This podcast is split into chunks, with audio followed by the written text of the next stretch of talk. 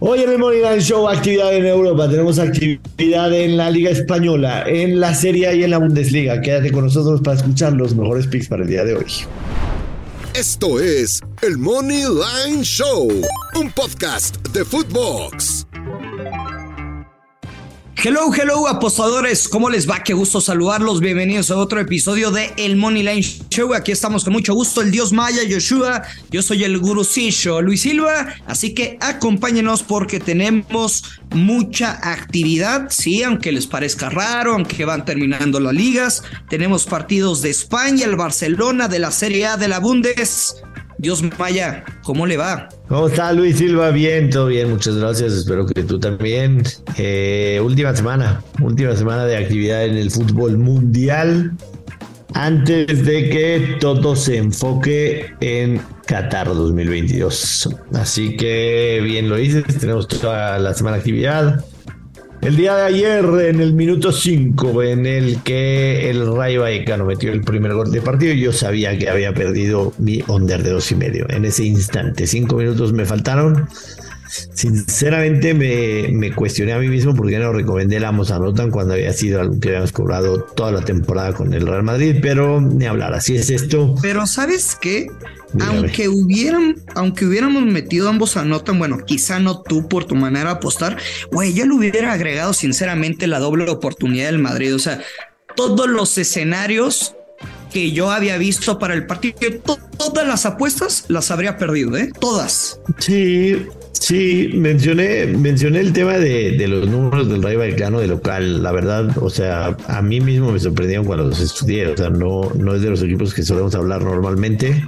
Y me sorprendió ver que el Rayo Vallecano tenía tres victorias, un empate, una derrota en casa, nueve goles a favor, cinco en contra. No te habla de que por lo menos en casa están jugando sólido. Eh, pero, pero sí, rara, o sea, los números del Madrid eran todavía mucho mejores de visitante que, los números del Vallecano de local, pero, pero sí, definitivamente. Yo creo que, que ambos anotan quizá era la buena jugada, perdimos los dos. En la Liga MX femenil, pues no sabemos los resultados. Estamos grabando cuando se está jugando el primer tiempo del Chivas América, lo va ganando América 0-1, lo va ganando el América que prácticamente se instala ya en la final, ¿no? En la América eliminará seguramente a Chivas a menos de que suceda una voltereta impresionante. Señor Luis Silva, el día de hoy tenemos actividad.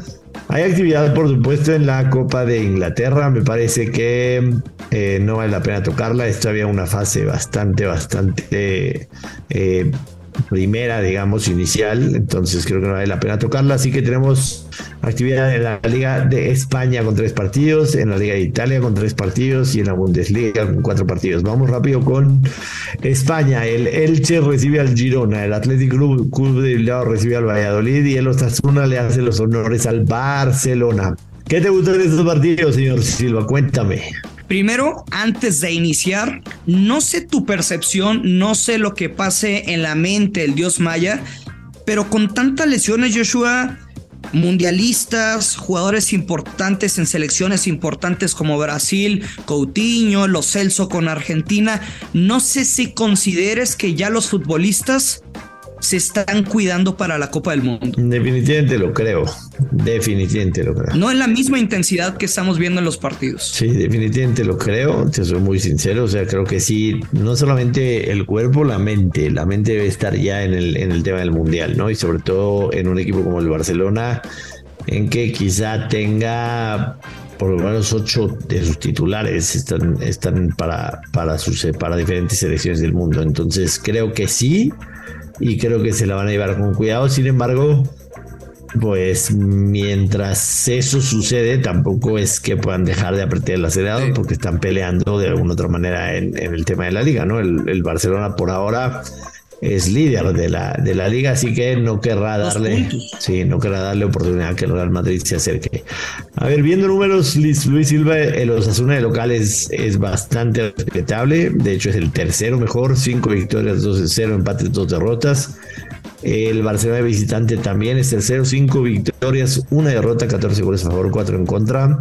Estaba viendo yo los números de los Asuna en las rachas que tiene y me encuentro con que los Asuna ha marcado al menos un gol en cuatro de los últimos cinco partidos en la liga nada más porque es la única, la única competencia en la que actualmente está. Y el tema del Barcelona, que obviamente la última vez que no marcó fue cuando enfrentó en Champions League al Bayern, pero anteriormente también ha marcado. También tiene la misma racha en cuatro de sus, en cinco de sus últimos seis partidos. El Barcelona ha metido gol. Creo, creo que la jugada debe ser el Amos anotan, definitivamente para menos 129. Eh, sabemos lo que significa para estos clubes chicos recibir a, uno de los grandes, ¿no? Barcelona Atlético Madrid, sobre todo en mitad de semana, horario estelar. Eh, y, esa racha que tiene Osasuna, además los buenos números en casa me hace pensar que pueden meter un gol y que Barcelona también va a encontrar uno. Así que a mí en España lo único que me gusta es la vamos a anotar de los Osasuna Barcelona. Sí, creo que esa es la jugada. A ver, Joshua, nadie nace sabiendo todo y aquí estamos todos para aprender.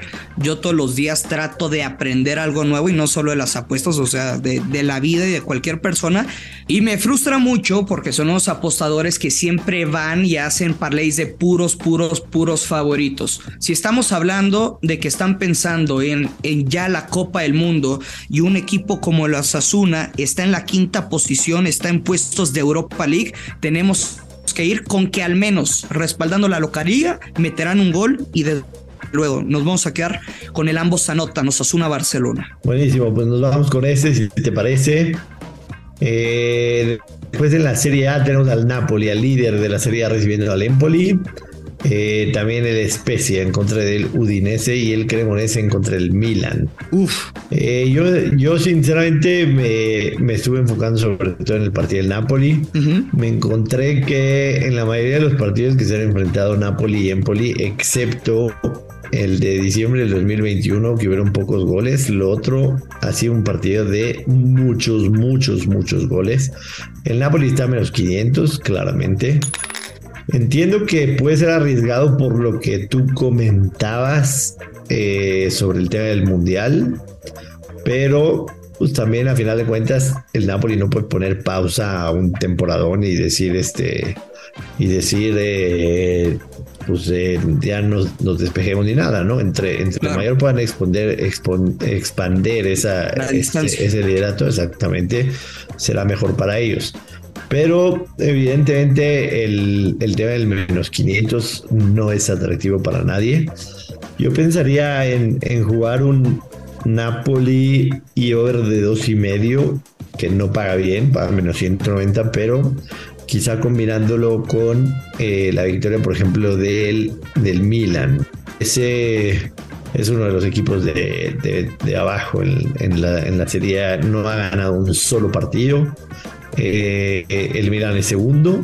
El Cremonese local es el peor local de todo el torneo. Ha metido dos goles en contra, dos goles a favor, once goles en contra. De visitante, el Milan tiene números bastante llamativos. Entonces combinaría Napoli y over de dos y medio con el AC Milan y nos va a dar un momento ligeramente positivo. Ok, perfecto. Yo me voy a quedar con. ¿A ti qué te gusta? Me voy a arriesgar, Joshua. A ver arriesgar. Me voy a quedar con el más de 3.5 goles. 3.5, no 3 con asiático y push, así como solo jugar.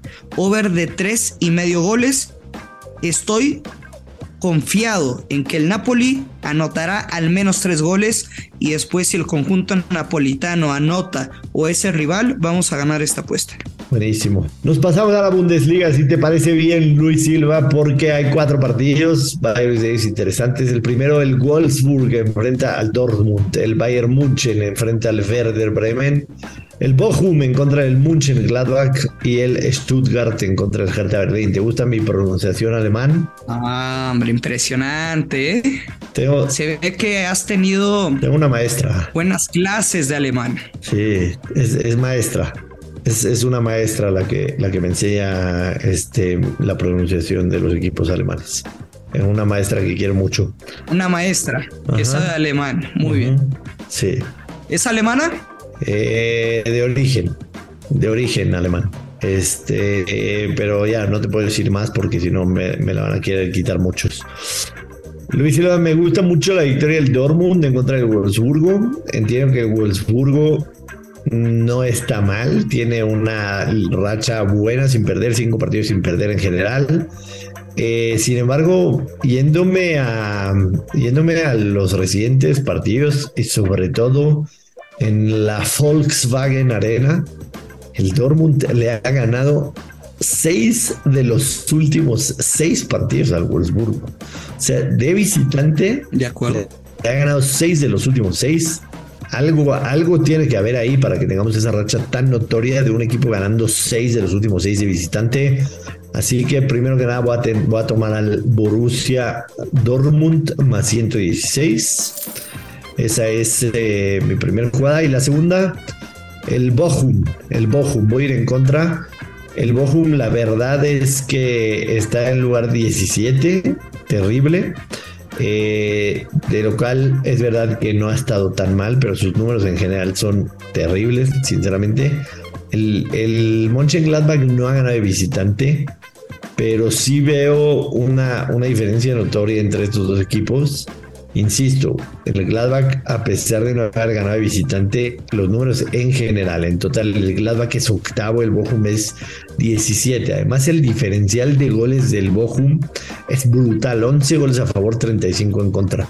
Entiendo que es arriesgada y, por supuesto, sugiero si la van a meter no ir fuerte, pero me voy a quedar con el Mönchengladbach más 110. Eh, serían mis dos jugadas en la Bundesliga. ¿A ti te gusta algo? Perfecto. Primero, comenzamos con el, con el partido del Dortmund.